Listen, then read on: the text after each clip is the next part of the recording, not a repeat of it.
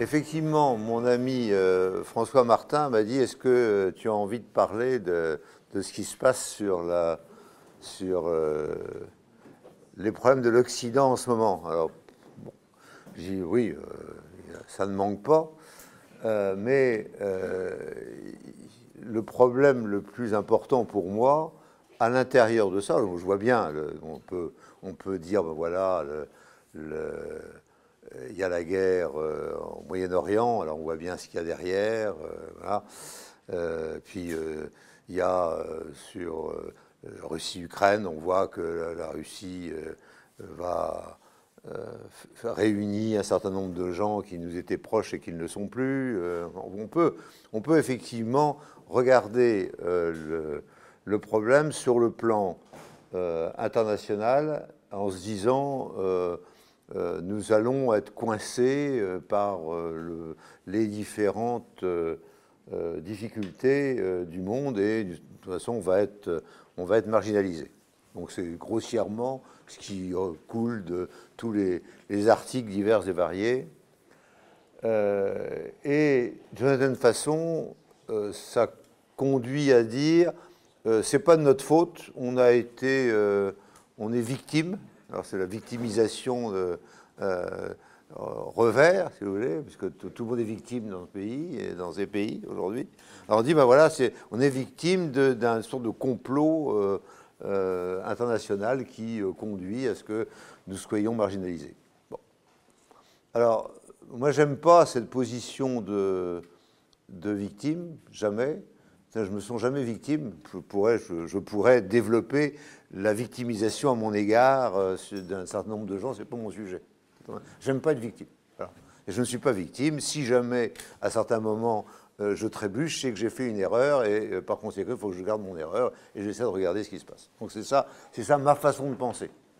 Et ça va être ça ma façon de penser ce soir sur le fait que non, nous ne sommes pas des victimes, non, euh, nous, euh, euh, nous avons cherché de toute façon ce qui nous arrive, et oui, bien sûr, on, a la capacité de survivre, de développer et de revenir dans une, une, autre façon après le basculement du monde en train de s'opérer, mais il n'y a pas de raison qu'on disparaisse si jamais on n'a pas envie. Mais si jamais on a envie, on peut disparaître. C'est clair. Alors, je dirais que d'une certaine façon, un des aspects les plus irritants de la situation actuelle pour moi, c'est cette espèce de séparation euh, qui est euh, absurde entre les continents, le continent africain dont nous sommes très proches, nous Français, et cette, espèce de distanciation euh, qui est en train de, qui est en train de s'opérer avec des nouvelles ramifications partout. Donc ça, ça m'irrite parce que je pense que c'est euh, pas juste, que c'est conjoncturel et, que, euh, euh, que c'est absurde. Mais, mais d'une façon, si jamais je regarde la manière dont ça s'est passé, c'est explicable et c'est parfaitement justifiable par des erreurs que nous n'avons pas voulu voir et que nous continuons à ne pas vouloir voir. Et, et donc, d'une certaine façon, c'est sans être victime, c'est de notre faute si jamais ça arrive. Alors, je prends juste un, point, et un point un peu philosophique, en disant que l'idée de la démocratie, puisque à la fin, ça se termine par et, la, et, la, démocratie euh, est attaquée, et euh, pas seulement la République, mais la démocratie dans son ensemble. Donc on peut dire que philosophiquement, le, le siècle des Lumières nous a conduit en plus de notre culture judéo-chrétienne et helléno-latine, à considérer qu'on avait une mission à travers euh, l'ensemble de l'humanité euh, d'apporter les lumières, euh, et que la lumière de la démocratie arrivait et, que tout le monde allait comprendre l'intérêt de la démocratie telle que nous la voyons dans, dans, des pays. Et au moment de l'accès de, euh, à l'indépendance des pays que nous avions colonisés, nous leur avions appris ce qu'était la démocratie. Nous considérions par conséquent qu'il fallait que cette démocratie soit installée chez eux à la manière dont nous voulions. j'ai participé à, cette, à, cela bien après le, début, puisque je, suis né en 43 et j'ai, euh, en 1960, j'ai, j'ai, 17 ans, donc on ne peut pas dire que j'étais acteur, j'ai participé à ça par mes lectures, par, par le, fait que mes, héros, mon héros était Savrignon de Brazza et, Brazzaville, je me suis senti toujours très très proche de, de cette histoire. Et nous avons fait une, une, histoire à partir de la démocratie, c'est vous allez élire un chef d'État. Vous allez élire un chef d'État. Sans imaginer ce que pouvait être une colonie avec un gouverneur, avec des tribus sur lesquelles on, agissait de façon un peu, euh, un, peu élégante. Et on dit maintenant vous avez un bulletin de vote, ça va être bien. Et puis, on a, ils ont élu, effectivement. Trois mois après, il y a eu un putsch. Trois mois après, il y a eu une autre putsch. Euh, les putschs n'arrêtaient pas. Bon, qu'est-ce qu'on a fait? Ben, Donc, on a, le général de Gaulle a dit aux gens autour bah, écoutez, il faudrait peut-être essayer de stabiliser un peu le truc, parce que là, euh, déjà, euh, il y avait un peu d'installation, mais ce n'était pas terrible. Si en plus, maintenant, ils ratissent tout et ils font des coups d'État tous les deux ou trois mois, c'est foutu. Et, et, donc, on a installé un régime. Euh, alors, certains disent on a, on a désigné, certains d'autres disent mais non, ils sont désignés, même peu importe. Enfin, il y, en a qui, sont été, qui ont été tués parce que c'était pas les bons. Bon, donc, pas très, tout ça n'est pas très clair. Très bien, ok. Mais de toute façon, on leur a dit la démocratie est élective, et une fois que vous avez élu, c'est démocrate. Et vous êtes en train d'expliquer à des Africains aujourd'hui que M. Ouattara a été élu, par conséquent, il est légitime, et que M. Traoré, qui vient de prendre le pouvoir euh, en Niger, il l'a pris contre M. Bassoum, qui avait été élu, et lui, il est illégitime. Vous êtes en train d'expliquer ça. Il n'y a pas un Africain qui le croit, bien évidemment. On sait bien que les élections de euh, M. Bassoum comme celles de M. Ouattara ont été truquées et que de l'autre côté, euh, ils sont arrivés par la force des armes. Donc tout ça, tout ça est complètement ridicule. Donc on est, sur un, fantasme euh, complet, aujourd'hui en Afrique. Alors, donc, si jamais aujourd'hui nous sommes dans une situation complexe par rapport aux pays africains, c'est que nous avons cherché à l'être, parce que nous n'avons pas essayé de réfléchir à la situation telle que, les générations euh, qui arrivaient euh, la, la, modifiaient. C'est-à-dire que, en quoi est-ce que quelqu'un qui a trafiqué les élections est légitime, euh, légitime? Alors après, en plus, lorsque on, dit les élections aux États-Unis entre Trump et Biden, elles sont trafiquées, etc., alors, ça n'en fait qu'en rajouter au sentiment des Africains qu'on est en train de leur bourrer le mou. Alors, derrière, c'est vous voyez bien qu'on n'a pas bien tout fait, on n'a pas tout bien fait, et par conséquent, il faut regarder. Il faut regarder ce qui se passe. Alors, sur le plan de, l'industrie et de, l'énergie, qui est le sujet que, je vais traiter, euh, on voit que euh, on sait depuis le départ, depuis 73, en 73, on a compris qu'il y avait quelque chose qui se passait. 73, donc choc pétrolier, euh, et euh, le pétrole euh, peut passer de 1 à, 10 ou de 1 à 20, petit 1. Et 2, on peut dire, si jamais je n'ai pas envie de donner de pétrole, je ne vous en donne pas. Donc on a un choc. Alors ce choc, nous l'avons traité, et puis, une fois traité, une fois les choses remises en place, nous avons oublié ce que nous avions dit et fait en 73. Ça, c'est notre faute. Si jamais, euh, c'est pas la peine d'invoquer euh, le, pape, l'imam de machin, c'est pas le problème. On, le sait. On avait tout fait. On a tout fait. Tout est écrit sur 1973. On a, décortiqué la situation. Nous, en France. Hein. donc j'ai participé, alors à ce point-là, comme acteur, mais comme acteur mineur puisque les, grands acteurs sont connus, et c'est Guillaume, Giraud, Boiteux, etc. Mais là, c'était moi qui tenais la plume. donc je sais ce que j'ai écrit, mais je sais que c'est pas moi qui ai pensé ce que j'écrivais. Hein, mais, je, sais ce qui a été écrit. Donc tout, a été dit à ce moment-là. C'est-à-dire qu'effectivement, on avait euh, la possibilité euh, de poursuivre les activités pétrolières et, gazières, mais il fallait éviter de euh, de torcher le gaz, il fallait augmenter les rendements de façon à, être le plus efficace euh, pour euh, éviter les pollutions, il fallait... enfin, tout, tout. Et ceci dans une ambiance qui était une ambiance réaliste, c'est-à-dire la civilisation, quelle qu'elle soit, les civilisations ont toujours été des civilisations assises sur une énergie abondante, bon marché et souveraine.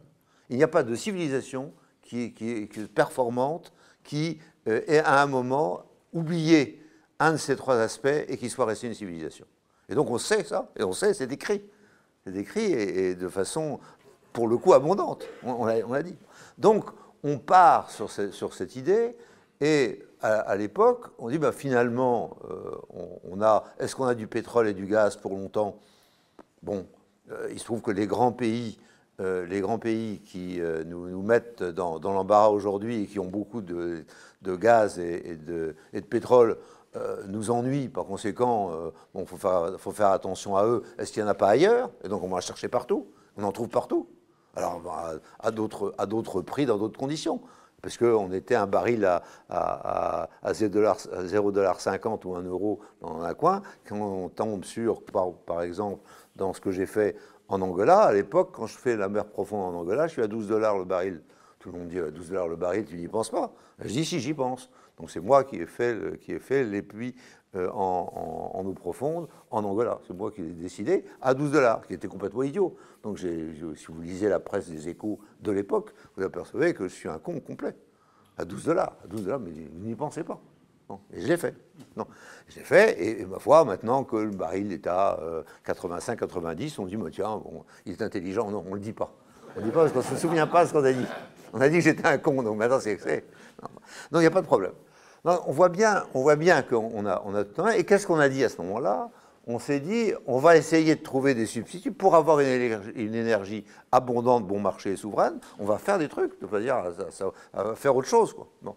et, là, euh, on, se retrouve euh, toujours en, 73, on est, euh, on est sous, sous Pompidou et, on fait, et on dit, ben, y a bien évidemment le nucléaire civil qu'on a commencé à, initier, sur lequel les Américains ont une avance avec Westinghouse, on va, faire ça. Et là, il y a un petit conflit interne à la France, comme d'habitude, qui est est-ce qu'on prend la filière française dite graphite gaz ou est-ce qu'on prend Westinghouse? Et là, il y a un type qui s'appelle Marcel Boiteux, qui est président du directeur général de DF à l'époque, et qui dit non, désolé, moi je veux bien franciser Westinghouse, mais je ne vais pas prendre Graphite Gaz, parce que Graphite a tel, tel, tel, tel, tel défaut technique, et par conséquent, ce n'est pas la peine d'aller dans cette direction, mieux vaut prendre quelque chose qui marche, mais le franciser, ce qui a été fait. Donc, on sait ce qu'on veut faire, on veut à la, à la fois, euh, on veut électriser, et à l'époque, euh, bon, on ne fait pas de, voiture électrique, mais par contre, euh, on dit, euh, on va quand même se prendre des précautions et faire le chauffage électrique. Et vous savez qu'il y a une grande campagne sur le chauffage électrique à, à la période avec les fabricants de matériel électrique, donc, euh, en particulier, vous verrez dans, l'histoire qu'il y a une entreprise qui euh, fait quelques petits chauffages dans, tous les, dans, les centres qui s'appelle Torquetil. Et l'entreprise Torquetil est prise en main par EDF qui dit voilà, vous allez faire du chauffage électrique et vous allez développer le chauffage électrique. Et ils ont développé le chauffage électrique euh, manu militari dans les, immeubles, les, HLM, les machins intérieurs, chauffage électrique, chauffage électrique prioritaire. Bon, parce que. Et la théorie à l'époque, c'est l'énergie abondante et on va avoir en abondance, et elle n'est pas chère. Et elle n'est pas chère. Bon, et là, à un moment, euh, il y a quelque chose qui arrive. Alors on peut reprendre dans le détail. Les gens vous diront qu'il y a un complot, il n'y a pas de complot. A pas, euh, moi, peu importe qui est complot ou pas. Simplement, l'essentiel, c'est que la France a oublié ce qui était dit à ce moment-là. Ce qui était dit, c'était qu'on avait une guerre qui était énergétique, qu'il fallait une énergie abondante, bon marché et souveraine, et soudain, et soudain, avec des tas de bonnes raisons, on a oublié ça. Et on a oublié ça jusqu'au point où on arrive, euh, il y a quelques mois, à avoir des gens qui vous disent, ben non, euh, euh, l'énergie fossile, on ne peut plus parce que à cause du climat. L'énergie nucléaire, c'est pas bon. Donc la bonne énergie, c'est l'éolien et le solaire. Donc, donc, donc, donc, donc. Mais on ne va pas en avoir. Par conséquent, il faut que vous réduisiez votre, consommation, comme ça c'est bien, donc sobriété, parce qu'il y avoir la pénurie, alors on organise la pénurie, et, on fait l'ensemble des politiques conduisant à ce que, euh, on dit finalement, euh, une bonne décroissance vaut mieux euh, qu'une difficulté. Et donc on est parti sur, un schéma qui est, est un schéma de défaite et de fin de civilisation. il est clair que si jamais nous disons notre schéma c'est la décroissance, nous sommes dans le schéma de, la, fin de civilisation. Par contre, si jamais on dit et je reprends l'hypothèse 73, si jamais je veux ne pas gaspiller, utiliser absolument tout, améliorer les rendements, euh, ah non, là je, suis dans la bonne direction puisque à la fois j'utilise au maximum cette richesse euh, extraordinaire qui est du sous-sol et euh, je me mets dans, dans, la situation de pouvoir au contraire continuer le développement. Hein. Donc on arrive à un renversement de philosophie en finalement quelques années absolument considérable. C'est-à-dire qu'on on se, on se, met dans la défaite, si jamais on considère qu'on est dans, la, guerre économique, on se met dans la défaite. Et consécutivement, euh, l'industrie a la même évolution. C'est-à-dire que, et, là, il y a une, une, accélération du phénomène euh, en, France considérable ces dernières années. C'est-à-dire que euh, est clair que toujours dans les débats de 73, il faut que nous ayons une énergie abondante, bon marché et souveraine pour pouvoir développer un appareil industriel et pour pouvoir développer la transformation. Très bien. Et nous nous retrouvons dans ces années-ci avec une industrie qui a décru depuis 1997 de moitié en termes de, euh, potentiel, en termes d'emploi, en termes de nombre d'usines, en termes de, c'est 50%. 97 aujourd'hui, c'est 50%. Euh, euh, et, finalement, on est assez content que ça continue, mais on ne dit pas.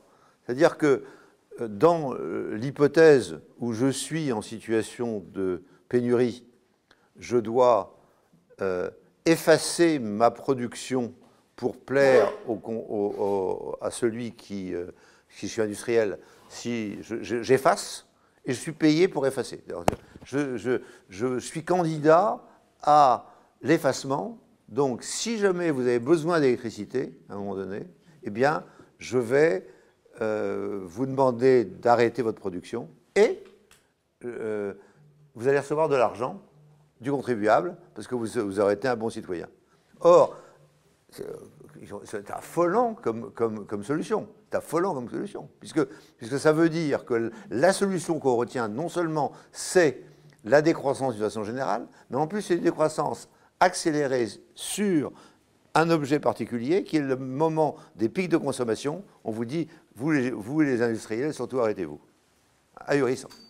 Et c'est ça dans, quoi on est, euh, euh, euh, aujourd'hui, avec quelqu'un qui est d'excellente de, qualité sur le plan euh, verbal, qui euh, serait, euh, serait là et qui me contredirait avec, avec justesse dans sa façon de voir, qui est Jean-Marc Jancovici, qui, qui dit, bon, il faut effectivement faire un certain nombre de choses, et il sera d'accord avec moi sur un certain nombre de choses, sur lesquelles je reviendrai. Puis, de toute façon, le monde est décroissant par nature, et donc il va falloir que nous préparions la décroissance, d'où sa, plaisanterie malvenue de quatre voyages par vie en avion, euh, parce que euh, l'avion c'est terrible, et, le, pauvre, le, pauvre président de la République qui arrive en avion à Plougastel d'Aoulas et qui se fait interviewer par un jeune homme de 17 ans, un breton comme moi, qui lui dit Vous n'êtes pas bien, vous êtes venu en avion, vous avez tué la planète.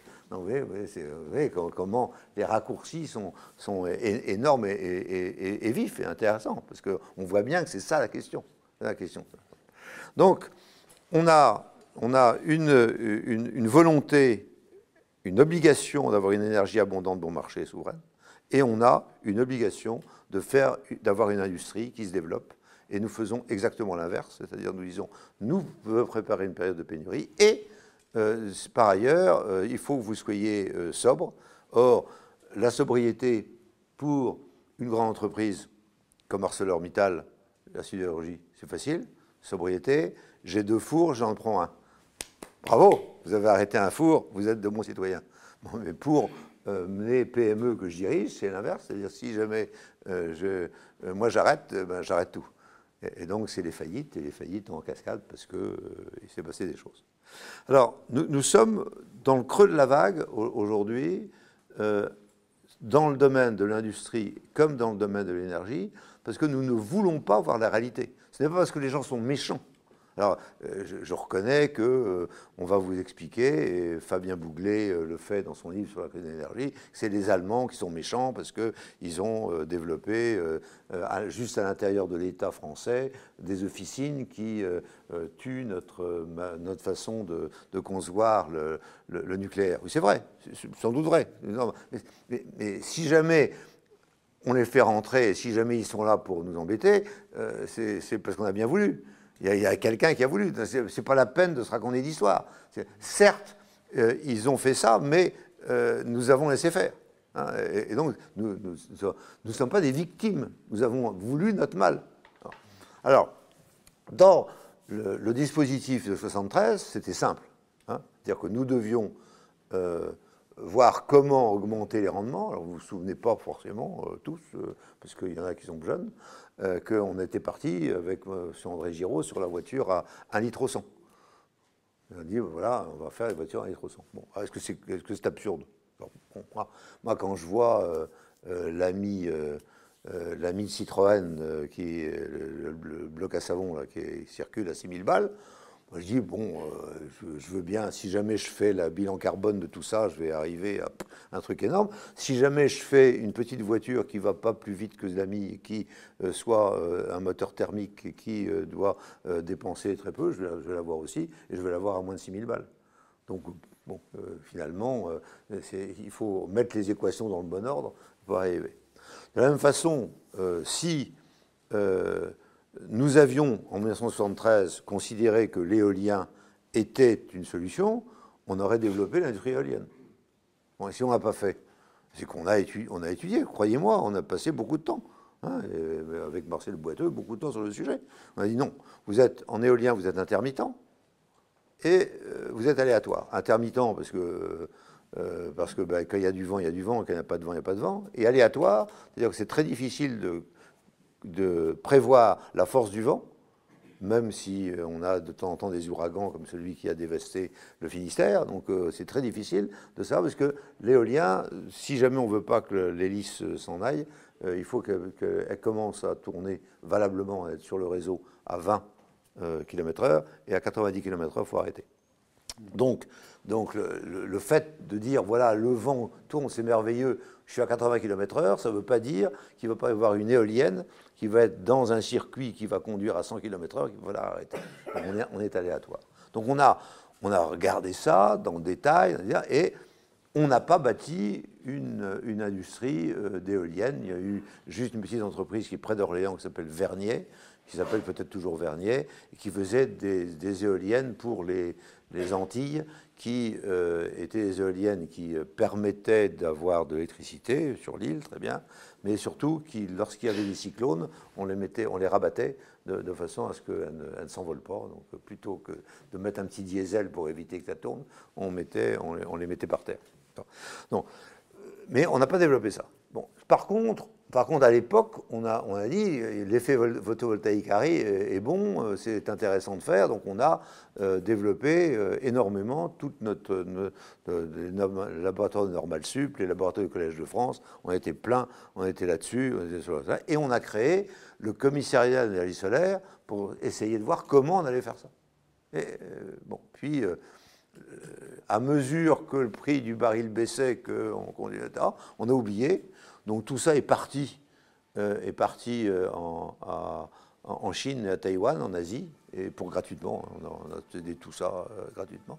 Et, donc ça, les, fort intelligemment, les Chinois, les Taïwanais ont pris, tout ça et ont développé en se disant on ne sait jamais. nous, on n'avait pas assez d'argent pour continuer, mais eux, ils avaient assez, donc ils ont, continué. Et puis tout le reste, on a vu la géothermie, on s'est dit, bon, oui, la géothermie, ça peut être intéressant, etc. Donc on a développé la géothermie. Bon, on, grossièrement, il y avait le, rift le rift qui traverse l'Afrique, euh, c'est plein de géothermie, euh, c'est magnifique. Donc on peut effectivement euh, nourrir une partie de l'Afrique des Grands Lacs avec la, géothermie. Surtout ne faisons pas le bien des Africains, c'est pas la peine, on a arrêté. et puis on est parti sur la méthanisation, on, a, on est parti également sur, sur l'hydrogène en disant euh, bah, c'est intéressant de regarder, euh, en disant une centrale nucléaire qui va produire de l'hydrogène par électrolyse. Bon. Après, on, a commencé, les pauvres ingénieurs comme moi ont commencé à regarder les prix. C'est ça une de mes tâches. Comment est-ce que ça, comment ça, marche tout ça et, quel est le niveau auquel, euh, à un moment, ça, on, doit absolument le faire. Puis on n'a pas trouvé. On n'a pas trouvé. C'est-à-dire que quel que soit le prix du gaz par euh, dans les gisements de gaz, il sera toujours moins cher si jamais je fais de l'hydrogène avec que l'hydrogène sorti de l'électrolyse de, l'eau, quel que soit le, réacteur nucléaire. Ce qui n'est pas forcément vrai de l'hydraulique. La performance de l'hydraulique, c'est-à-dire l'hydraulique peut être euh, extrêmement euh, bon marché, comme au Québec ou comme en Norvège, et à ce moment-là, le, problème peut se, poser.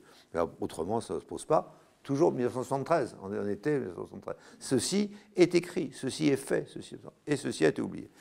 Et donc, lorsque aujourd'hui on se retrouve avec des écolos qui nous veulent notre décroissance, des antinucléaires qui continuent à nous embêter, des, euh, des euh, gens qui font du violoncelle sur le fait que le gaz, euh, le pétrole, c'est vraiment affreux et qu'il faut arrêter de le faire. Que, si jamais on se retrouve dans cette situation rocambolesque où nous sommes, avec un marché de l'électricité sur lequel on peut revenir et qui a conduit à ce que, au moment un peu avant la guerre en Ukraine, mais la guerre en Ukraine a précipité des choses. On ait une électricité en France qui soit 3, 4 à 5 fois plus chère pour les industriels que précédemment. Si jamais c'est notre faute. C'est-à-dire qu'on n'a pas défendu notre précaré, notre précaré que nous avions euh, défini en 1973. Ce n'est pas, les autres qui sont en cause, c'est nous qui sommes en cause. Et, donc, si aujourd'hui il y a une alliance, ben, c'est une alliance de gens qui disent que, qu'est-ce que vous cherchez à faire? Vous cherchez à dire à des gens qui ont du pétrole, vous savez, vous n'avez pas droit de, le prendre, le pétrole. Ah bon Ah oui, non. Non, nous, on l'a pris et c'est très mauvais.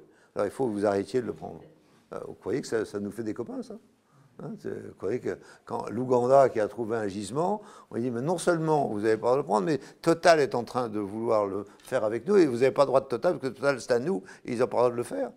C'est des copains, ça Ça devient des copains Donc, il y a une série de pays qui ont le sentiment qu'ils vont avoir un développement grâce euh, aux, énergies fossiles et qui sont contents d'en trouver, qui sont heureux, etc. Et on leur dit surtout, ne faites pas ça. Et, dans la mesure où vous avez du soleil et du vent, utilisez le soleil et le vent. Euh, du soleil quelquefois, mais euh, du vent pas trop. Et puis le soleil, euh, quelquefois, il y a des orages. Je me souviens de, l'équipe Borloo essayant de persuader les, gens des tropiques qu'il fallait qu'ils utilisent la vie solaire. Elle a dit, mais qu'est-ce qu'on fait, des, qu'on fait des capteurs solaires? Ben, On les laisse. Ben oui, non, s'il y a un orage tropical, il n'y a plus de capteurs solaires. Et effectivement, quand on a commencé avec l'Union européenne à servir des capteurs solaires dans les pays tropicaux, les capteurs solaires diraient un jour. Parce qu'ils disaient, il faut quand même les protéger. Les gens les prenaient et les mettaient chez eux. On ne sait jamais. Hein, Donc j'ai vu, moi, une inauguration, au Togo, hein, au Togo, une école, l'Union européenne, capteurs, capteurs solaires. Alors, le chef de l'État était là, le représentant de l'Union européenne, et, euh, l'école va marcher avec l'énergie solaire. Très bien, parfait. Puis le lendemain, il n'y avait plus de capteurs solaires. Ah normal. Si c'est si, important que ça, il faut les protéger. S'il y a un orage. Hein. Parce que quand on n'a pas eu un orage tropical, on ne sait pas ce que c'est. On continue à rêver. Euh, quand on a des orages comme, en, France, là, euh, tout dernièrement, en Bretagne en particulier, là, tous mes, camarades bretons étaient là. c'est affreux, ça va, très bien. Vous ne connaissez pas les orages tropicaux? Vous ne connaissez pas. Parce que, si jamais vous connaissez les orages tropicaux, vous direz que c'est. Bon, bah oui, c'est normal. La, saison des pluies commence par des grands orages tropicaux. Et ces orages tropicaux traversent. Et c'est pour ça qu'on a des toits, quel que soit le toit, on met tôle ondulée, parce qu'on a une chance avec la tôle ondulée qu'on euh, puisse, ça, si jamais une certaine épaisseur, on a une chance d'arriver à ne pas avoir trop d'eau à la maison. C'est. Mais, autrement, effectivement, les ardoises, les tuiles, c'est bien plus joli je le reconnais, et les, moulins à vent et les, euh, et les capteurs solaires, c'est encore mieux. Hein. Donc on a, oublié, on a oublié ce que nous avions en tête. Et, et alors maintenant, euh, je crois qu'il faut revenir à la raison. Peut-être euh, François va peut-être revenir à la raison plus que moi qui suis légèrement critique, mais il faut revenir à la raison. On est dans un monde qui est en train de, partir un peu dans tous les sens, où il faut qu'on ait euh, une ligne de conduite cette ligne de conduite, c'est soit on dit ben, on continue la mondialisation, mais à ce moment-là, on écoute un peu ce que les pays à droite et à gauche disent, puis on essaie de vivre avec eux et de comprendre ce qu'ils ont. C'est-à-dire que dire effectivement à, la Russie ou l'Arabie Saoudite, vous savez, il n'y a plus de pétrole, il n'y a plus de gaz, et euh, partez chez vous. Nous, on a, on, a certes ces matières premières qui nous servent aujourd'hui à, notre balance des paiements, mais en plus, euh, en ce qui concerne la Russie, on a aussi les minerais. Donc euh, les minerais, vous ne les voulez pas? Si, on les veut. Ah, oui, bon, il faut quand même, euh, euh, si jamais vous les voulez, il faut mieux quand même discuter un peu avec nous. C'est mieux. Donc on, a un problème de, vie à l'intérieur du monde avec des séries d'anathèmes et des ennemis, des guerres. Des, ok, très bien. Vous avez sans doute raison. Simplement, vous vivez dans un ensemble sur lequel il faut que vous ayez une ligne de conduite minimale, euh, cohérente, sur ce que vous voulez. Vous, pouvez, euh, là, je lisais, euh, je lisais sur les, relations avec, avec la Russie, les, problèmes de, des liens entre l'énergie nucléaire globale, mondiale, l'énergie française globale toujours, avec la Russie et les États-Unis. Bon, alors là, aujourd'hui, euh, nous avons échoué à cause de nous, Français, de construire des centrales nucléaires à l'extérieur. Nous avons échoué, c'est nous qui avons échoué, ce n'est pas, pas, les autres qui nous ont forcés à, faire les idiots, c'est nous qui avons fait les idiots tout seuls. Bon. Alors aujourd'hui, les centrales nucléaires qui sont construites sont construites par les euh, Russes, par les Chinois, alors c'est les nôtres pour partie, et par les États-Unis. Bon, alors nous, on ne fait pas. Bon, très bien. Alors on dit, mais non, il faut surtout pas. Et on arrive quand même à une situation sans discussion, sans discussion, parce que nous ayons construit toutes nos centrales nucléaires en 7 ans, nous, en France, que tous les pays qui font du nucléaire les construisent en 7 ans, et nous, le point public dit, on va les faire en 15 ans, nous. Pourquoi? Pourquoi on les construit en 15 ans? Alors, un petit, un petit, truc, un petit truc rigolo pour faire comprendre un peu l'énormité des choses. lorsque vous avez eu la corrosion sous contrainte, corrosion sous contrainte, il fallait arrêter huit réacteurs. J'ai toujours dit, je le dirai toujours, c'était inutile, c'est une panique euh, orchestrée par des gens qui, des, ignorants. Très bien. Il y a eu la panique, il y a eu la panique, on a arrêté. Et à ce moment-là, mais comme je suis un peu dans, dans, ce milieu depuis longtemps, ça fait 60 ans, euh, les gens sont venus me voir en disant Bon, qu'est-ce qu'on veut euh, Il y, a un problème, c'est que euh, nos ouvriers, si jamais ils vont dans les centrales nucléaires, ils ne peuvent pas travailler longtemps. Ah bon, très bien, oui. Parce que l'un ouvrier, il travaille 4 jours par semaine, 30 heures dans le nucléaire, parce que c'est très dangereux. Très dangereux. Très, très dangereux. Hein, on est dans le circuit secondaire, on n'est pas, on touche pas au nucléaire, mais c'est dangereux parce que vous êtes sur le site. Vous avez la blouse, le machin. Euh, Alors, pour, quelle est la règle française que, nous avons accumulée au cours du temps? Alors, euh, je ne vais, pas vous dire quel est le truc, je veux dire unité de compte. En unité de compte, il ne faut pas qu'on ait plus de 120 unités de compte. c'est ça la règle.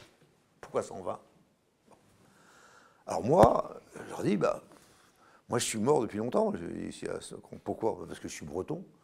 Ma maison, est dans, ma maison où je suis né, où ma mère est morte à 99 ans, c'est du granit. Et à l'intérieur, je suis à 200 unités de compte.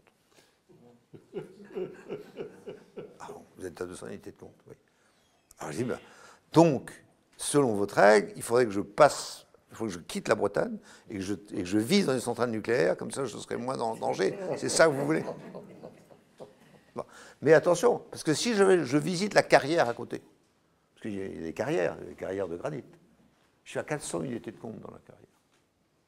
Et il y a des gens qui ont, qui sont, qui ont 100 ans et qui ont été carriers. Ça existe. À l'île Grande, chez moi, il y a un carrier de 100 ans qui, était, qui vivait dans la, carrière, à côté de la carrière, et qui a vécu pendant 40 euh, ans dans la carrière.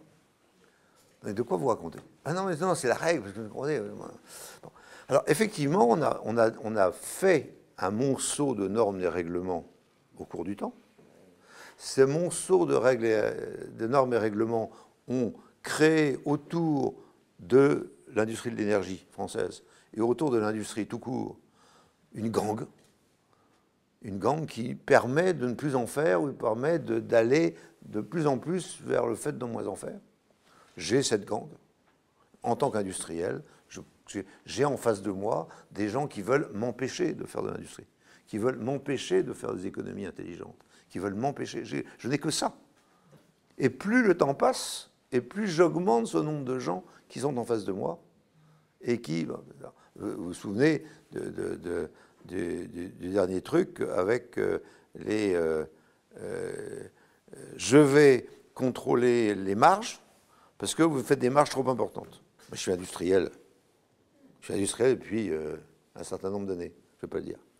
Et moi, ce qui m'intéresse, c'est faire des marges. Donc, et vous avez des marges qui ne sont pas modérées. Qu'est-ce que c'est qu'une marge modérée? Moi, si je peux avoir une marge sur un produit, ce qui me permet d'avoir pas de marge sur l'autre et, de, faire. C'est mon métier, vous, faire des marges. C'est pas. Et donc, je vais utiliser 300 personnes de l'administration pour vous contrôler, pour savoir si vous avez bien des marges modérées. Alors là, on est, on est, on est dans une autre dimension. On si jamais on me dit ça, on me dit surtout, ne fais plus d'investissement en France, va les faire n'importe où, en Suisse, en Allemagne, en Italie, n'importe où, de manière à pouvoir garder tes marges quand tu as envie de faire des marges. On me dit de partir. Et donc, quand j'ai dit, lorsque euh, Monsieur le maire et Madame Borne ont dit ça, lorsque j'ai dit, vous me demandez de déménager, ils ont regardé, ils m'ont regardé comme ça, mais pourquoi vous dites ça? Parce que si jamais me, on me dit ça, ça veut dire déménager. Donc, si aujourd'hui, dans cet éclatement, dans cette explosion à l'intérieur du monde, on a le sentiment d'avoir des gens qui sont unis contre nous, on a tort. Ils sont unis parce qu'on déconne. Ah. Ils sont unis parce qu'on déconne. Il est clair que euh, dire, voilà, soudain le Brésilien, le Saoudien, le, euh, le, Russe et le Chinois sont ensemble contre nous. Ok, ok. Hein, il y, a, Corneille qui a fait une vieille, pièce avec les Horaces et les Curias. Il a montré qu'il euh, y avait des moyens d'éviter quand même que les gens s'allient. Mais si jamais on, se met la tête sous le bio en disant on est coupable, on est coupable, on, a péché, euh, oui, et puis on est, des affreux, on est et en plus on, cumule des conneries contre nous. Si jamais on, se tire des balles dans le pied sans arrêt, effectivement, à la fin, on a l'impression d'être assiégé et d'avoir des gens qui sont anti-occidentaux, anti. Alors, je dirais que ce qui est clair aujourd'hui, la seule chose qui est claire, c'est que à partir du moment où les religions sont en train d'exploser euh, et, les religions intégristes sont en train d'exploser, sous le coup, de mon point de vue, d'un islamisme conquérant, on a un petit problème avec, euh, avec l'islamisme qui dit maintenant on va vous envahir et vous allez foutre le camp. Donc ça, c'est un, un vrai sujet celui-là. Mais tous les autres, de mon point de vue, n'existent pas. C'est-à-dire que c'est nous qui euh, voulons faire des, faire des bêtises. Et si jamais on fait trop de bêtises, donc il suffit de dire, ben non, euh, finalement le nucléaire c'est bien, ce que, tout le monde, ce que l'ensemble du monde va dire dans, dans, dans, 3 ou 4 ans, euh, il n'a pas le choix. Euh, Madame Greta Thunberg dit qu'il faut rouvrir les centrales nucléaires en Allemagne. mes amis euh, de, Munich m'ont dit bon, est-ce que tu peux nous aider à convaincre le, les gouvernements de Bavière de racheter la centrale de, allemande nucléaire pour la remettre en circulation? On voit bien que ça va arriver. Il n'y pas le choix. Il n'y a pas le choix. Vous n'allez pas couvrir euh, l'ensemble de, la mer, l'ensemble du monde, d'éoliennes en mer intermittentes sur et aléatoires sur lesquelles vous n'allez pas pouvoir euh, euh, recevoir le courant. Lorsqu'on me dit les, les, éoliennes qui sont près de, chez moi, au Cap Fréhel, au Cap d'Erquy, c'est pour 850 000 foyers bretons, je dis c'est pas vrai, c'est faux. cette phrase est erronée. C'est l'équivalent de 850 000 foyers en puissance nominale, étant entendu qu'il n'y aura seulement que 20% de la puissance qui euh, sera euh, utilisée et qu'en plus, elle ira ailleurs parce qu'au moment où l'éolienne va, tourner, on n'aura pas forcément besoin de courant en Bretagne. Donc c'est faux. Hein, c'est faux. Donc, on voit bien, on voit bien que, que l'ensemble du... Et si jamais aujourd'hui on a ce sentiment, c'est parce que nous n'avons plus euh, la force, et c'est ce que j'essaie de, de, retrouver, de faire retrouver en ce qui concerne dans mes usines, aux gens qui travaillent dans mes usines, au-delà dans l'industrie française, on a dit, ben, on peut. Oui, on peut. On peut faire des choses. On peut, on peut faire des économies, euh, des économies énergiques comme on avait imaginé avant, mais des vraies économies pas des, économies de bout de chandelle en disant la production, on va l'envoyer ailleurs. On peut refaire un certain nombre de choses en, France si on a envie. Hein, mais, bon, euh, il faut reprendre euh, l'ensemble du dispositif. C'est-à-dire que lorsque vous, avez, quoi qu'il en coûte, dit euh, je vais ouvrir les vannes du budget de l'État pour que les gens puissent se moderniser en France, quoi qu'il en coûte quoi qu'il en coûte. Bon, bah, vous avez fait 80% d'importation de matériel, parce que tout le matériel est du matériel fait à l'étranger. Donc, euh, lorsque vous, vous dites il faut que ce soit le matériel neuf, bah, vous supprimez 50% euh, euh, des possibilités, parce qu'il se trouve que lorsque vous avez du matériel ancien et que vous pouvez rétrofiter, vous pouvez lui adjoindre des robots, de l'automatisme, etc., et en faire du matériel comme neuf. Mais vous n'avez pas droit, vous n'avez pas de subvention à ce moment-là. Donc, on a jeté le matériel à la poubelle pour acheter de nouveaux matériels de façon à accroître les, difficultés du commerce, euh, euh, international en ce qui nous concerne. Il a fallu acheter, acheter, acheter, acheter, acheter, alors qu'on avait des trucs qu'on pouvait réparer. Donc euh, tout, ça, la mesure où nous sommes incohérents, la mesure où nous n'arrivons pas à définir une politique de sursaut, de sursaut évident qu'il faut que nous ayons, eh bien, nous sommes euh, effectivement en difficulté et on a l'impression euh, euh, d'un complot contre nous. Certes, nous sommes mis en position de faiblesse, ça ne veut pas dire pour ça qu'elle est inéluctable, et, certes, nous avons tout fait pour que nous soyons mal vus par les uns ou par les autres pour des tas de raisons, pour des tas de raisons différentes. Hein, on peut prendre pays par pays, région par région, en disant ben voilà le truc qui le truc qui n'a pas été. Euh, c'est-à-dire que lorsqu'on envoie, euh, lorsqu'on envoie une, euh, un ambassadeur LGBT dans des pays où, ben, au Cameroun, on ne peut pas s'attendre à ce qu'on soit embrassé par les gens en disant oui c'est bien, c'est vraiment des bons. Mais bon, ce qui n'empêche pas, ce qui n'empêche pas que nous en France on fait ce qu'on veut. Mais disons que c'est pas forcément la peine de dire aux gens c'est ça qu'il faut faire, et, ainsi de suite.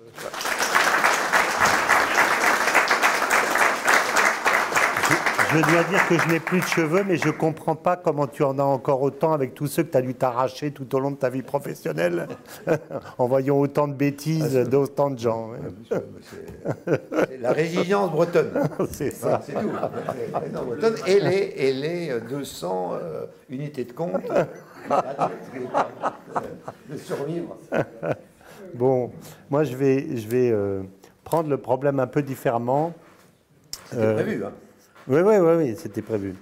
Et euh, donc, euh, moi, je suis plutôt un, géopoliticien, euh, parce que j'ai, en fait, j'ai passé ma vie à voyager. D'abord, je suis né, je suis né au Congo, hein, à Dolisie, je ne sais pas si tu connais, à côté de, à côté de voilà.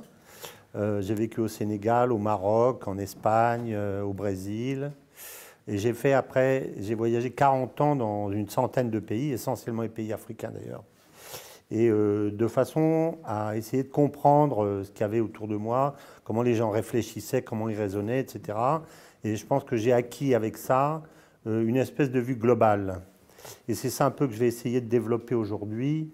Euh, j'ai écrit à la suite de ça, euh, je ne veux pas le dire trop, euh, parce qu'en fait, sur un pays que je ne connais pas, qui est l'Ukraine, mais je ne connaissais pas l'Ukraine, mais je connaissais l'Afrique, je connaissais les pays de l'Est.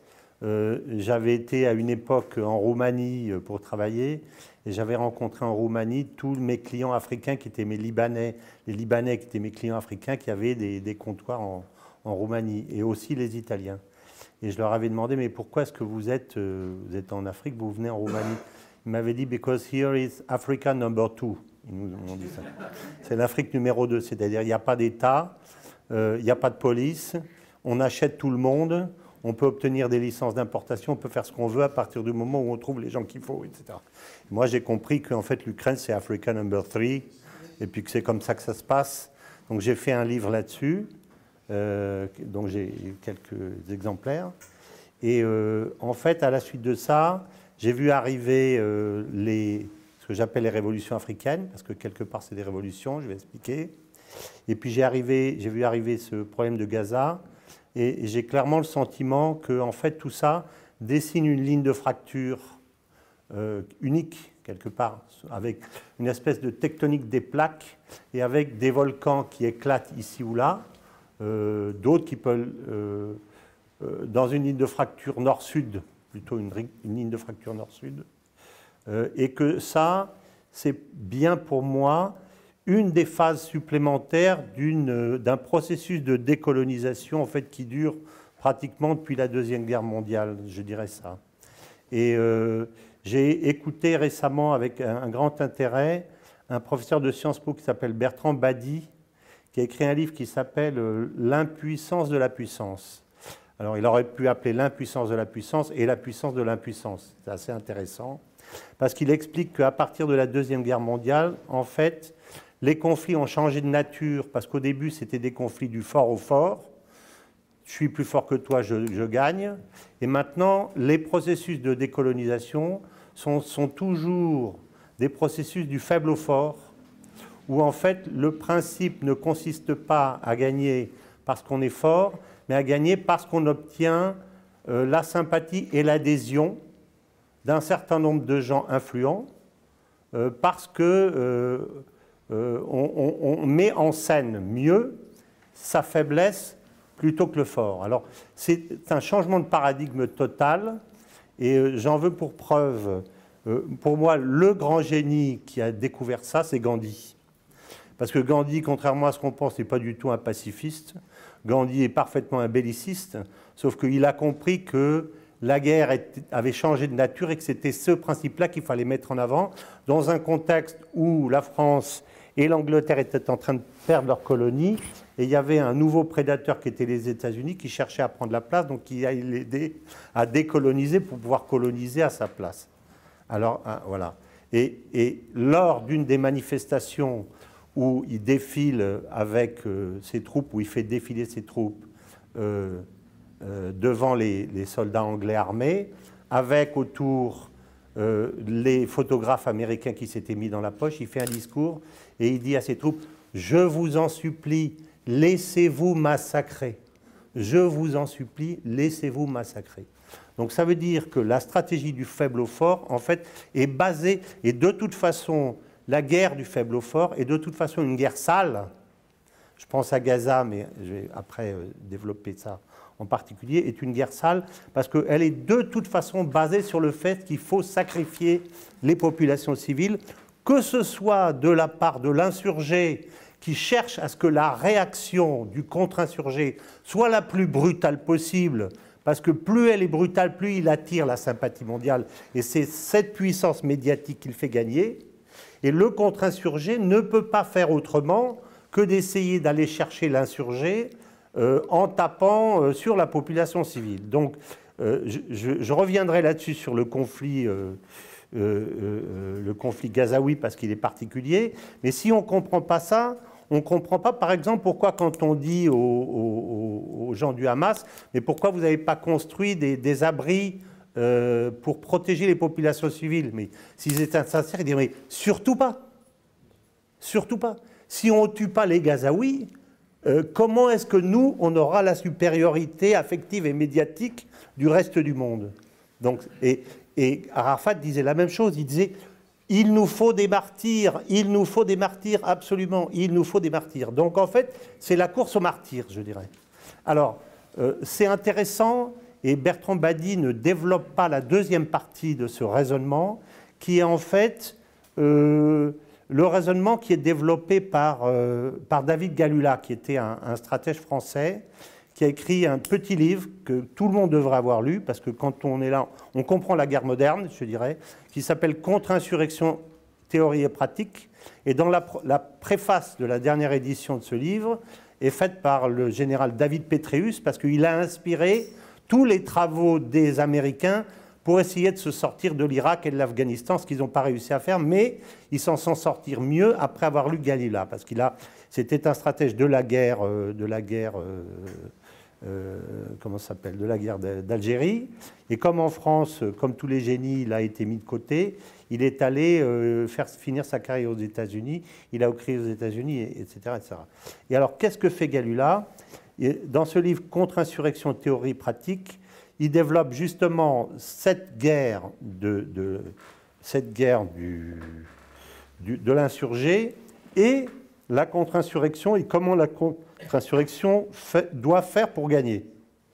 Et il dit en particulier qu'il euh, reprend Mao, euh, cette célèbre phrase qui consiste à dire, qui dit que l'insurgé est caché dans la population comme le poisson dans l'eau, et en fait, si on veut attraper le poisson, ce n'est pas en tapant dans l'eau qu'on attrape le poisson.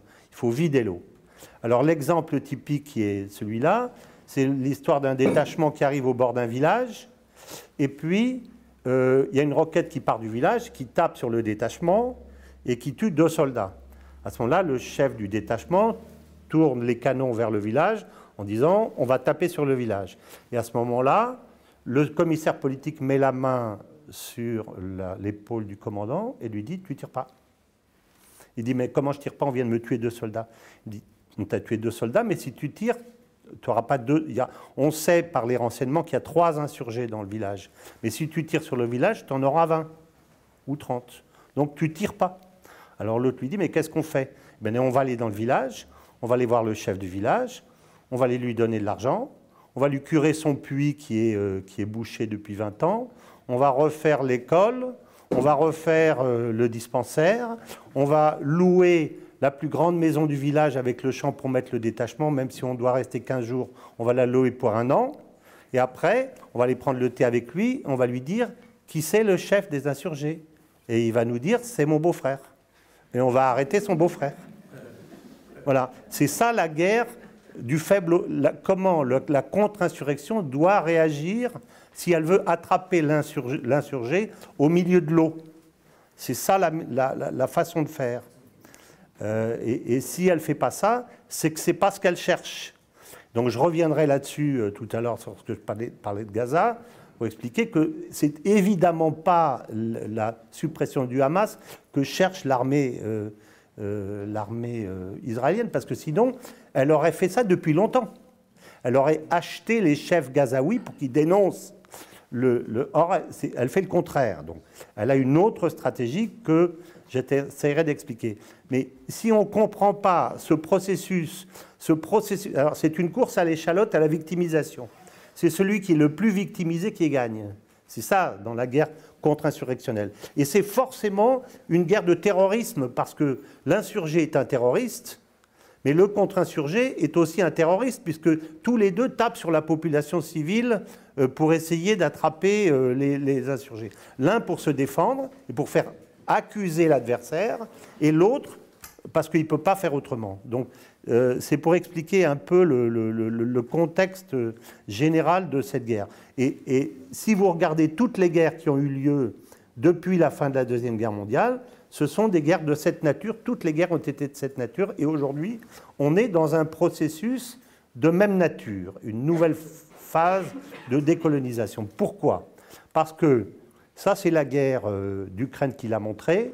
Euh, la guerre a accéléré un processus de, en fait, de, désoccidentalisation qui était déjà en cours depuis longtemps. Pendant longtemps, euh, lorsqu'on disait aux pays africains, par exemple, ben, vous votez comme ça, ben, ils votaient comme on leur disait, parce qu'ils étaient faibles et, euh, on les obligeait à... Et pendant la guerre, au début de la guerre, ils ont dit, d'abord ils n'ont pas dit on condamne l'agression russe, ils ont dit on, déplore déjà. Donc on ne condamne pas. Et ensuite, euh, ils ont... ils, n'ont pas... Aucun ne s'est associé aux sanctions. Aucun ne s'est associé aux sanctions. Et ce n'est pas parce qu'on l'a dit qu'ils disaient oui, c'est une guerre entre blancs, ça ne nous concerne pas, mais c'est parce qu'ils n'ont plus envie qu'on leur dise ce qu'ils doivent faire. Ils ont envie de profiter, ils savent qu'il y a des ressources. La Chine leur a donné l'exemple, l'Indonésie leur a donné l'exemple, Ben Salman leur a donné l'exemple en voulant euh, passer de la vente de, produits, de produits euh, euh, je dirais, pétroliers euh, et prendre la marge de son industrialisation et vendre des produits euh, finis comme font les Chinois. Donc ils savent qu'aujourd'hui, ils sont dans un processus qui est irréversible et ils ont envie de faire des affaires. Donc, et alors, si on étudie à cette lumière-là l'ensemble des conflits qui ont, eu lieu, à mon avis, le conflit russe, bien qu'il se présente comme une guerre du fort au fort, avec les Américains d'un côté, parce que ce n'est pas, les, pas les, Ukrainiens. Les Américains ont pris le pouvoir en Ukraine en 2014. Ils l'ont déjà pris avant, ils l'ont pris en 2014. La meilleure preuve, c'est que le premier gouvernement, d'abord, Victoria Nuland, qui était le numéro, 2, numéro 3 du département d'État, a annoncé le gouvernement 15 jours avant, euh, le, la Révolution. Donc quand vous annoncez le futur gouvernement 15 jours avant la Révolution, c'est qu'en fait, c'est vous qui avez préparé la Révolution. Bon, déjà, c'est pas compliqué de comprendre ça. Et ensuite, il nomme, entre autres, comme ministre des Finances du premier gouvernement, euh, la patronne du service économique de l'ambassade des États-Unis à Kiev. Donc vous voyez, il y a un putsch en France et c'est le Premier ministre devient l'ambassadeur des États-Unis. Et vous dites, je suis un pays libre et, indépendant qui fait sa propre politique, sauf que euh, simplement c'est mon ami américain qui m'a prêté son, ambassadeur pour être mon Premier ministre. Voilà, ça c'est la situation. Et on lui donne la nationalité ukrainienne le jour de sa prise de fonction. Bon, voilà. Donc ceci dit, après, évidemment, les élections ont été libres, indépendante. D'abord, il y a 3 millions de personnes qui prennent des bombes euh, pendant 8 ans, donc eux, ils ne peuvent pas voter, mais ça, tout le monde oublie que c'est peut-être des gens qui auraient voulu voter. Enfin bon. Mais ce que je veux dire, c'est que, bon, premièrement, moi, j'ai écrit ce livre parce que je pense depuis le début que les, les, Russes vont gagner la guerre. Je le pensais depuis le début. Ce qui trompait un peu les gens, c'est parce qu'ils faisaient une guerre d'attrition, de, de dévitalisation et pas une guerre de décapitation. Ils ne font pas une guerre façon, euh, comme euh, façon Napoléon, mais une guerre comme les ont fait les Russes contre Napoléon, où ils ont fait qu'une seule bataille contre Napoléon qu'ils ont perdue, qui est la bataille de la Moscova, mais ils ont, ils ont pris à Napoléon 600 000 ou 700 000 soldats euh, par la guérilla, par le typhus, par le froid, par la faim, etc. etc.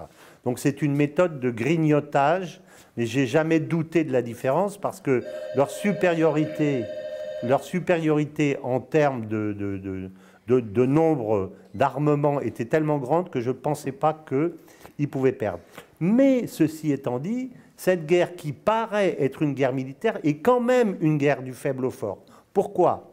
Parce que euh, euh, Poutine n'a jamais cessé d'attaquer les États-Unis en disant nous ne voulons plus être sous la coupe des États-Unis pour entraîner l'ensemble de ce qu'on appelle le Sud global derrière lui dans le cadre de cette guerre.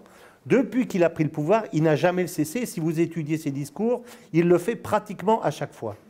Donc il y a quand même une guerre du faible au fort, avec un, entre guillemets, colonisé ou quelqu'un qui ne veut pas être colonisé et qui veut être libre, et qui se présente comme, sans le dire ouvertement, mais une sorte de victime d'un ordre qui est, qui est néfaste et dont il ne veut plus. Et il le dit ça, et il s'en sert. Sauf qu'il s'en sert pour attirer vers lui, non pas l'Occident, mais nous, occidentaux. On regarde jamais ce qui se passe en dehors de notre petite bulle occidentale. Mais si vous allez voir les Africains, les Asiatiques, les Indiens, Ben Salman, euh, Lula, etc., ils, sont tous réceptifs de ce discours. Donc on a profondément, euh, euh, comment dire, on a profondément accéléré cette désoccidentalisation avec les BRICS, avec les, ce que vous, les 5 R, c'est-à-dire la monnaie qu'ils essayent de mettre en place, avec la décision de Ben Salman d'accepter les paiements en yuan, qui est, à mon avis, une des plus importantes décisions du siècle, parce que, euh, en fait, euh, un des aspects, peut-être l'aspect principal de la domination américaine, c'est le dollar. Mais le fait que vous ayez une montagne de dollars et que vous soyez assis sur la monnaie de réserve ne vous sert à rien si vous n'obligez pas, n'avez pas les moyens d'obliger vos contreparties à vous l'acheter. Parce que si vous dites j'en veux pas, tu as la monnaie de réserve mais j'en veux pas, vous, vous faites quoi avec votre monnaie de réserve? Mais là, le fait que toutes les matières premières soient obligées d'être payées en dollars, c'est la pompe qui fait que vous, tu veux manger comme on ne peut payer qu'en dollars, va, m'acheter les dollars pour pouvoir payer à manger. Donc tout le monde est obligé de payer en dollars. Et à partir du moment où il y en a un qui brise le tabou en disant moi j'accepte qu'on me paye mon pétrole autrement qu'en dollars, à partir de ce moment-là, l'Américain, l'Amérique a perdu la maîtrise de son client piégé. Et quand vous êtes un commerçant et que vous perdez la maîtrise d'un client piégé, si vous ne réagissez pas, vous êtes en danger de mort. Je pense, moi, que la France, économiquement, euh, euh, s'est cassé la figure en 89, parce qu'elle avait un client piégé qui s'appelait l'Allemagne. Et elle lui livrait, moi je suis un homme de l'agroalimentaire, tout l'alimentaire qu'achetait l'Allemagne, était obligée de l'acheter à la France puisqu'elle ne pouvait pas l'acheter dans les pays de l'Est. Et au moment où le, le, mur est tombé, l'Allemagne a retrouvé instantanément ses anciennes routes d'approvisionnement à l'Est. Et nous, à ce moment-là, on aurait dû réagir immédiatement et dire il faut qu'on rachète tout de suite toutes les entreprises en Pologne, en République tchèque, en Hongrie, Pays-Bas. Si on ne fait pas ça, on est foutu. Et ce n'est pas ce qu'on a fait. Et on n'a pas réagi. Alors, un certain nombre de pays là. Moi, c'était une conférence de, de M. Bonduel qui m'avait fait découvrir ça. Il dit Mais il faut aller acheter des entreprises en Pologne, sinon on est cuit. Mais il n'y a pas eu. Je me souviens à l'époque, je travaillais dans les affaires, je ne me souviens pas qu'il y a eu un espèce de mot d'ordre absolu de la part de la France disant Allez, allez, allez, allez, il faut qu'on construise quelque chose pour récupérer notre client piégé, sinon euh, on, va se casser la gueule. Et on a cessé de perdre depuis lors, parce qu'on est dans une position qui est stratégiquement euh, devenue euh, intenable. Voilà. Donc, voilà un peu sur la question.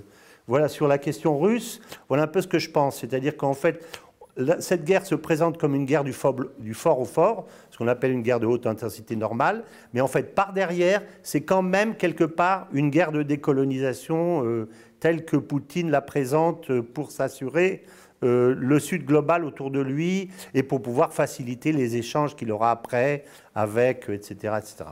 Et, quand Ben Salman prend cette décision, à ce moment-là, il brise un pacte extrêmement important que certains connaissent, qui s'appelle le pacte de Quincy, parce que lorsque euh, Roosevelt rentre de Yalta, il s'arrête à ce moment-là en face de Jeddah, sur un bateau qui s'appelle le MS Quincy, il fait monter euh, euh, Ibn Saoud, et il signe un pacte protection contre pétrole. C'est je te donne mon pétrole, et, et, toi, tu me protèges. Mais aujourd'hui, Ben Salman, il n'a pas besoin de la protection américaine. Ça ne veut pas dire qu'il ne veut plus faire des affaires avec les Américains, il n'est pas fâché avec les Américains, mais il veut décider lui-même. C'est ça la différence. Alors, pour moi, euh, on est donc dans un schéma euh, de, décolonisation. dans ce schéma. Euh. Le, schéma africain est, à mon avis, du même ordre. Parce qu'en fait, les Africains ont hérité au moment de la, de l'indépendance des frontières administratives euh, qui avaient été euh, fabriquées par la France et qui enfermaient dans des limites administratives des gens de peuplades différentes. Euh, et on a dit oui, c'est affreux, il faudrait que tous les Bambara soient ensemble, que les Aoussa soient ensemble, que les Peuls soient ensemble, etc. Bon, les Peuls, c'est pas, je ne sais pas comment on peut les mettre ensemble parce que vous en avez dans le foot à Djalon, dans le foot à Taureau, vous en avez euh, partout. Donc euh, d'abord, ce c'est pas faisable. Mais surtout, si vous faites ça, si on avait fait ça, tous les peuples, l'Afrique aurait été en guerre, en guerre les uns contre les autres, en permanence, un peuple contre l'autre, parce que d'abord, ça aurait réveillé les vieilles, les vieilles euh, guerres euh, de la. Euh, non seulement tribales, mais les guerres de, de la. Je cherche le mot. de l'esclavagiste. Parce que 97% des, des, des, esclaves étaient attrapés par, par d'autres peuples, euh, donc, que nous avons achetés. Mais par exemple, quand on achetait les esclaves au Bénin, on n'allait pas les rapter au Bénin, on les achetait au roi, du Bénin, qui lui allait les racheter ailleurs. Euh, suivez Pétré, le, livre d'Olivier Pétré-Grenouillot sur les traites négrières, c'est parfaitement clair. Mais donc, on aurait eu à ce moment-là une Afrique à feu et à sang, et le fait d'avoir découpé tel qu'on l'a fait a diminué fortement les guerres interétatiques, mais a augmenté les tensions intra-étatiques. Forcément, puisque à l'intérieur d'un pays, on a les mêmes. Vous avez un exemple très clair. Moi, j'ai jamais pensé que le Nigeria allait, taper sur le Niger, parce que le Nigeria est le pays que je connais le mieux au monde. Et quand j'ai fait la route Maradi-Zinder-Kano, quand vous êtes au nord à Maradi-Zinder vous êtes au sud à Kano, c'est les mêmes. C'est des Aoussa. Donc les Aoussa, qui font l'armée, le principal de l'armée au Nigeria, si ce n'est pas toute l'armée, ils ne vont pas les taper sur leurs frères euh, du Niger. Donc, ça ne marche pas. Donc il n'y a, pas de guerre euh, interétatique. Par contre, il y, a des, y a des tensions intra-étatiques. Et une de ces tensions, c'est ça c'est Bernard Lugan qui l'explique, c'est euh, lorsque vous avez dans un pays une ethnie qui est majoritaire et qui, par le, système une personne, un vote, comme vous votez pour votre, euh, votre ethnie, eh ben, c'est celui qui représente l'ethnie majoritaire qui est reconduit en permanence avec le temps et qui euh, ne passe pas, n'a pas de raison de passer le pouvoir ni d'intégrer dans le pouvoir des ethnies, comment ça s'appelle euh, Touareg ou autres dans le cas de, ces pays sahéliens. Donc, euh, euh, d'une façon générale, il y a eu une espèce de collusion qui s'est faite.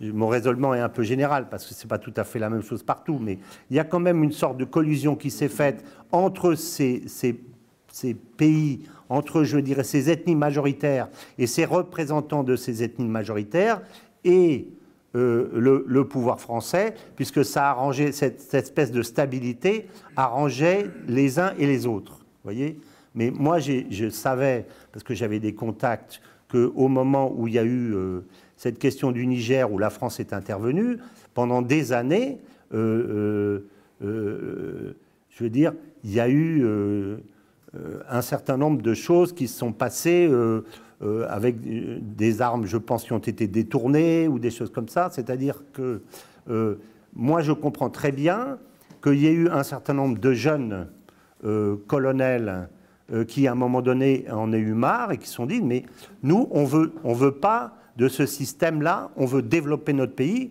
on veut parler de concret, on veut faire des affaires, etc. etc. Et dans un autre domaine, je lisais, j'ai entendu une, petite vidéo il n'y a pas longtemps d'un jeune homme d'affaires euh, africain qui disait Mais on en a marre que vous nous parliez que de la colonisation et, de l'esclavage. On veut parler d'affaires, on veut faire du business. Venez avec des choses concrètes.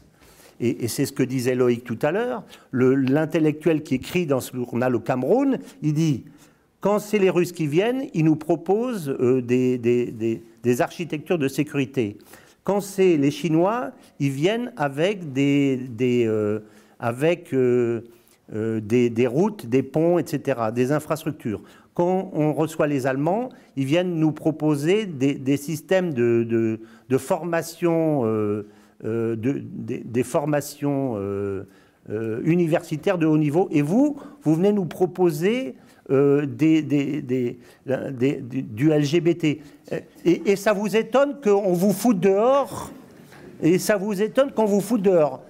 Il a écrit ça comme ça. Parce que Macron a envoyé son ministre des questions LGBT dans le cadre d'un agenda probablement pro-américain et pour le compte des Américains pour essayer de, je veux dire, de pousser une société, euh, un type de société progressiste qui est un agenda nordiste dans le cadre d'une guerre où ces pays-là sont profondément conservateurs, attachés euh, au système familiaux traditionnel, etc., euh, etc. Donc je pense que l'Afrique aujourd'hui s'insère dans une certaine mesure dans un schéma, dans une certaine forme de ce processus décolonial. Ça ne veut pas dire qu'ensuite, ceux qui prendront le pouvoir en feront réellement quelque chose, mais je pense qu'il y a chez les jeunes en particulier, pas chez ceux qu'on a vus à Montpellier avec Macron, etc., mais chez un certain nombre de jeunes, une volonté de construire quelque chose pour leur pays. Ça, c'est concernant euh, l'Afrique. Et concernant Gaza, on est exactement, mais exactement dans ce schéma, on est dans la surenchère de victimisation. Alors, moi, j'ai écrit un article là-dessus, qui est paru dans le, Nouveau Conservateur, sur le site, où je disais, dès le début, les, euh, Israéliens vont perdre la guerre, parce qu'ils vont perdre la guerre médiatique. Ils vont perdre la guerre médiatique. Pourquoi? Parce que dans la guerre médiatique, c'est toujours celui qui montre les images les plus horribles en dernier qui gagne, parce qu'il fait effacer les autres, même si les autres ont continué à les montrer, etc. Donc pour moi, le fait qu'ils aient massacré euh, euh, ces gens-là, euh, ces, ces kibbutz, etc., pour moi, c'est en dehors de l'horreur, etc., si on regarde les choses sur le plan de la guerre, c'est une stratégie volontaire de façon à forcer les Israéliens contre leur propre intérêt, à mon avis, contre leur propre intérêt, à surréagir dans le, dans le talion de façon à pouvoir être sûr qu'ils cassent le système qui était en train de se reconstruire avec un accord avec l'Arabie saoudite, avec l'Arabie saoudite qui se rapproche de l'Iran, etc. Un système, disons, qui aurait permis euh, au, Sud euh, à, à, Israël d'aller vers le sud, là où il y a les affaires euh, demain, là où il y a les possibilités, et non pas de rester, comme je l'ai expliqué euh, euh, lorsque j'ai, dans mon émission avec Tadei, d'être le, fort de Belonzio du désert des Tartares pour le compte des Américains contre les hordes arabes qui viennent assiéger l'Occident. Je veux dire, ça, ça rapporte rien à Israël. dans 100 ans, ça sera encore la guerre civile ça sera encore la guerre civile. Alors, leur intérêt, justement, c'est de faire euh, ce, de faire ce, travail de contre-insurrection intelligente euh, qu'ils auraient dû faire. Mais ils l'ont jamais fait. Pourquoi l'ont-ils jamais fait? Parce que la stratégie d'Israël n'est pas une stratégie de contre-insurrection. La stratégie de contre-insurrection, ça consiste à acheter les insurgés acheter. Voilà. Or, dans le système israélien, euh, si on suit toute l'histoire du Hamas depuis 67, à toutes les époques de la stratégie du Hamas, le Hamas obtient la validation d'Israël. Lorsqu'ils arrivent en 67, ils demandent qu'on reconstruise les mosquées. C'est fait. Ensuite, ils demandent, selon les stratégies classiques des frères musulmans, ils demandent qu'on leur construise les jardins d'enfants, euh, les dispensaires, etc., puisque la stratégie du Hamas est toujours une stratégie de, comment s'appelle, euh, de, grignotage à l'intérieur des, des, systèmes périurbains. Des, comment s'appelle des, prolétariats périurbains. En Tunisie, c'est comme ça, c'est partout comme ça. Donc c'est ce qu'ils font au fur et à mesure. Ensuite, Sheikh Yassine, après avoir cultivé et bien endoctriner les petits demande à, avoir un, centre islamique. alors que la charte du Hamas dit qu'il veut détruire Israël, à chaque étape, le, Hamas et, Israël s'entendent pour construire petit à petit le système politique et euh, idéologique qui est celui d'aujourd'hui. Pourquoi? Parce que l'ennemi du Hamas, ça n'est pas Israël. L'ennemi du Hamas, c'est le Fatah. Parce que pour tout musulman euh, plus ou moins radical, l'ennemi, c'est le musulman socialiste. C'est ça l'ennemi, le véritable ennemi. Euh, je me souviens très bien qu'au moment des révolutions arabes, euh, ma, femme est tunisienne, donc d'origine tunisienne. Donc, je vais en Tunisie tous les ans depuis 40 euh, ans. À ce moment-là, il était clair que l'objectif des frères musulmans, c'était de détruire en premier lieu la Tunisie, parce que la Tunisie était précisément un modèle de fonctionnement socialiste, etc.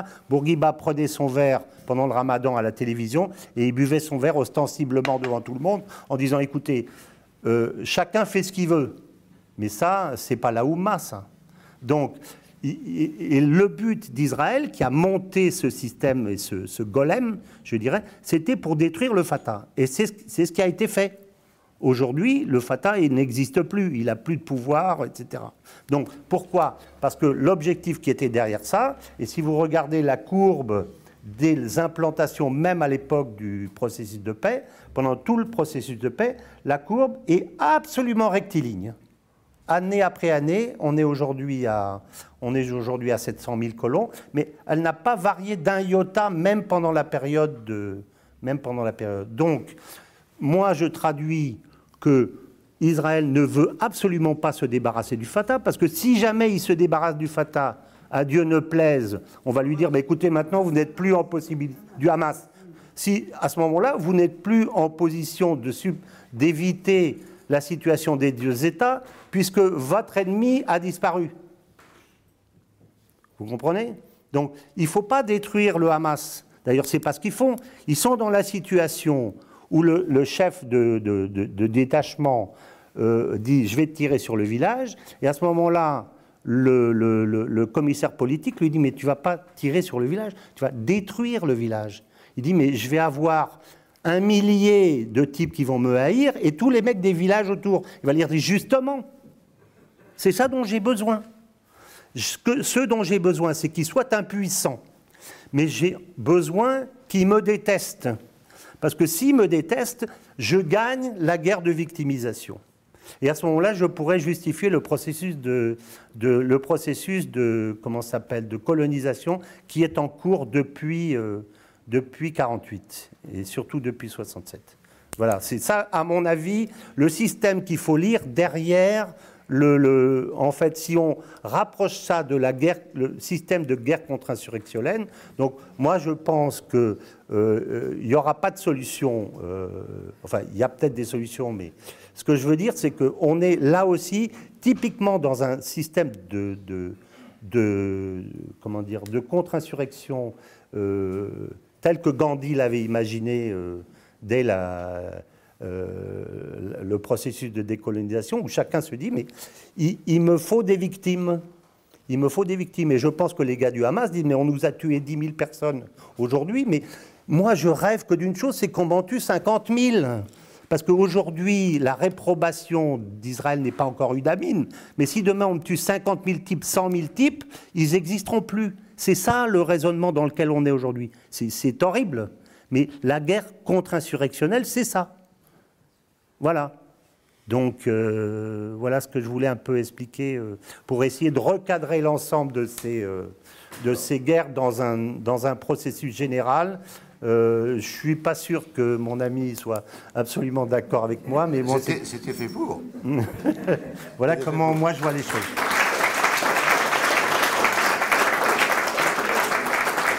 parce que ton, ton propos ton propos, finalement, c'est indiquer que euh, l'Occident est trop fort. Par conséquent, il va perdre parce qu'il est trop fort. Et moi, mon propos, c'est de dire, si jamais l'Occident a des problèmes, c'est qu'en fin de compte, il raisonne mal. Mais les deux choses ne sont pas incompatibles. les choses sont pas incompatibles. maintenant, toi, tu, tu es en train de décrire la fin de l'histoire, par exemple, sur le dernier sujet, en disant, mais finalement, c'est les Israéliens sont obligés de perdre. Je dis, attention, tout dépend de la manière dont ils vont, euh, ils vont comprendre la façon de faire. C'est pas, pas gagné, parce que si jamais tu augmentes le nombre de morts, et si jamais tu arrives à démontrer qu'effectivement les quatre types qui sont au Qatar n'ont rien à foutre des 200 000, 300 000 ou 1 million de Palestiniens qui vont mourir, tu n'es pas sûr de perdre. Donc j'ai tendance à, considérer euh, que les choses simples ne sont pas humaines. C'était et c'est quelqu'un de, c'est une Bretonne qui m'a dit ça. C'est ta mère. Hein. Non, qui s'appelle qui s'appelle Mona qui s'appelle Mona Ouzouf. Mona Ouzouf, à un moment, elle est spécialiste spécialiste de la de la Révolution et on était en train de discuter. Il se trouve qu'on était euh, euh, qu'on était ensemble des salons du livre, on était ensemble dans des débats, dans des machins Et puis à un moment, avec sa petite voix euh, très calme, une voix, il faut, faut l'écouter, c'est pas ma voix, c'est une petite calme, elle me dit Loïc, c'est plus compliqué que ça. Alors, j'avais tendance à te dire, comme Mona Ozouf, c'est plus compliqué que ça. C'est-à-dire que si jamais aujourd'hui nous sommes dans la situation que tu as très bien euh, décrite en Afrique, et si nous n'arrivons pas à réagir à cette situation, parce que nous ne réagissons pas, c'est que nous ne l'avons pas analysé et que nous n'avons pas envie de, de, réussir. Bien sûr. On n'a pas envie de réussir. Bon, mais il n'est pas interdit de penser qu'à un moment, il y aura des gens intelligents pour réagir. Bien sûr. De la même façon. De la même façon. En ce qui concerne Israël, la réaction, la réaction euh, d'Israël, elle est parfaitement compréhensible en politique. Ah bah C'est-à-dire que tu as 240 otages, tu as 1400 personnes qui sont fait massacrer, et tu vas dire à ton peuple, euh, raisonnement de, le raisonnement de François, surtout, faites rien. Alors là, tu te fais, non, non, seulement tu n'existes plus le lendemain, mais tu te fais, euh, tu, te fais, euh, tu, tu, réinventes la, guillotine pour Netanyahou et tout l'ensemble De toute façon, je pense qu'il y passera quand même. Non, non, mais il va se faire guillotiner à la fin. Mais disons qu'il il invente tout de suite. C'est-à-dire qu'il se fait tuer tout de suite. Ce que je veux dire, c'est que ce processus aurait dû être fait depuis des dizaines d'années si on avait voulu se débarrasser du Hamas, ce qu'on n'a pas fait. Alors, si, là où tu as raison, c'est que on n'a pas voulu se débarrasser du Hamas, au contraire. C'est-à-dire que on a financé le Hamas et fait financer par les Qataris le Hamas, qui recevait quand même, le Hamas recevait 30 millions, 30 millions par mois qui transitait par Tel Aviv. Tel Aviv amené à Gaza par l'armée israélienne, escorté par l'armée israélienne.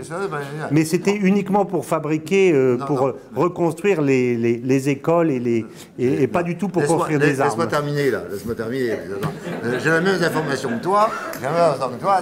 Alors, je suis en train de te contredire. Alors si jamais tu dis, je suis d'accord avec toi, euh, alors on s'en Non, non, je suis pas du tout d'accord. Tu n'es pas du tout d'accord. alors, donc, effectivement, effectivement, euh, ils ont joué la carte qui est stupide, c'est-à-dire j'ai un Fatah, il m'emmerde, je vais créer le Hamas et je vais créer le Hamas contre le Fatah, ils vont se battre.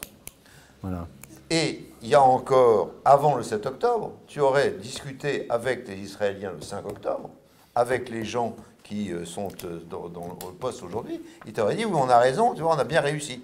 On a bien réussi, on, le Hamas, il reçoit son pognon, le Fatah son pognon, nous on colonie et on n'a rien à foutre et tout va bien. C'est ça. Bon, mais il n'en reste pas moins qu'il y a un ressort considérable qui est, qui est apparu, qui est le ressort de l'ensemble des jeunes qui sont en train de euh, partir à la guerre aujourd'hui, qui ont fait revenir des quantités de gens de toute la diaspora et qui ont envie, eux, clairement, nous, on ne, on ne partira pas de là.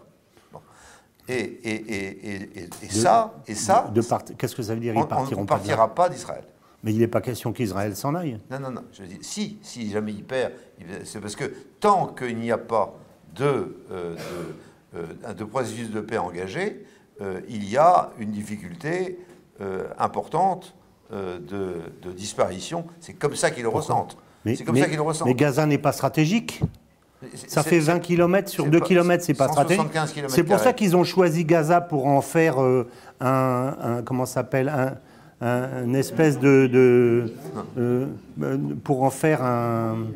euh, Qu'est-ce que tu es un- Parce que Gaza n'est pas, Gaza dangereux. François, tu essaies de démontrer, tu essaies de démontrer sûr, qu'ils n'ont pas bien compris la guerre euh, insurrectionnelle. C'est ça que tu en train de dire. Non, je pense qu'ils l'ont extrêmement dit- bien compris, au contraire. hein. Ils ont au contraire très bien compris ce qu'ils faisaient. C'est-à-dire que lorsque, excuse-moi de, de dire, lorsqu'ils partent, lorsqu'ils partent pour détruire la moitié de Gaza, puisqu'ils sont en train de faire, ils savent très bien ce qu'ils font. Ils savent très bien qu'ils vont avoir l'opprobre. Mais Oui. le- le- la seule chose qui les retient aujourd'hui, c'est le nombre de morts israéliens dans la guerre. Donc, c'est ça qui les retient. Et d'ailleurs, autrement, ils, auraient, ils auraient liquidé tout. Sinon, il y a 240 otages, petit 1, et deux, ils n'ont pas envie d'avoir un nombre de morts israéliens trop important. C'est ça qui les retient. Et puis ils ont en face d'eux mais je 20 000 pense- types qui, qui sont dans, dans- cachés dans les tunnels. Je, je regardais une vidéo tu- pas tu- plus tard que tout pas, à l'heure. Attends, je rajoute juste un petit élément. Ah, je te laisse parler. Un- tu as raison, tu as raison mais tu as tort. Non, non. Un- un- T'as compris que tu as tort. Un type qui rentre, on- un type Ah qui se Est-ce que filme. tu as compris que tu as tort? C'est-à-dire qu'en fin de compte, les Israéliens sont plus malins que tu penses. Voilà. Je l'ai et- jamais considéré comme des imbéciles, voilà, mais voilà. Et, donc, et, donc, et donc, ils ont très bien compris. je pense qu'ils vont perdre la guerre, mais c'est tout. Mais perdre la guerre, qu'est-ce que ça veut dire? Ben, ça veut dire que ah, Ils sont ils sont, chassés? ils sont non, mais ils, Ils sont, sont pas chassés ou ils Ben, sont pas chassés? Mais ils sont pas chassés. C'est. Netanyahou qui va se faire chasser. Non, On va être obligé de revenir. à- l'Israël, c'est pas Netanyahou. Netanyahou, il est cassé, il est fini, terminé.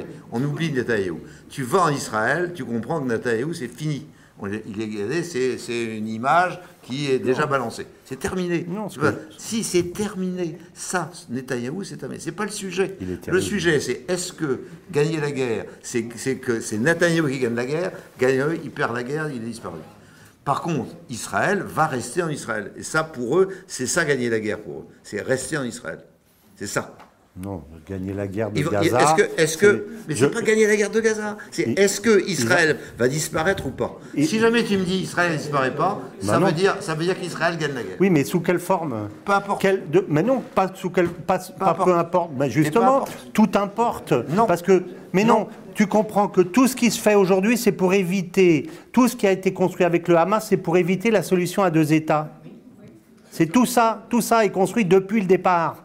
À partir du moment où on sort de là en disant il n'y a pas d'autre solution qu'une solution à deux États parce que vous n'arrivez pas à les, à les arrêter, etc. Donc on revient au système politique.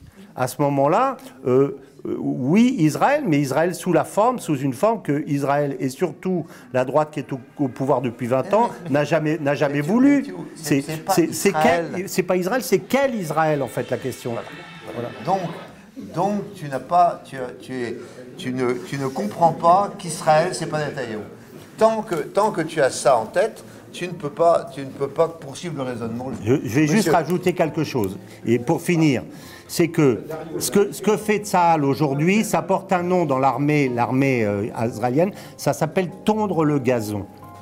C'est-à-dire, il ne s'agit pas de détruire le Hamas parce que c'est pas possible, mais il s'agit d'en éradiquer les capacités pendant un certain temps, le temps que le gazon continue à tondre, pour qu'on puisse continuer à faire la politique de- colonisation.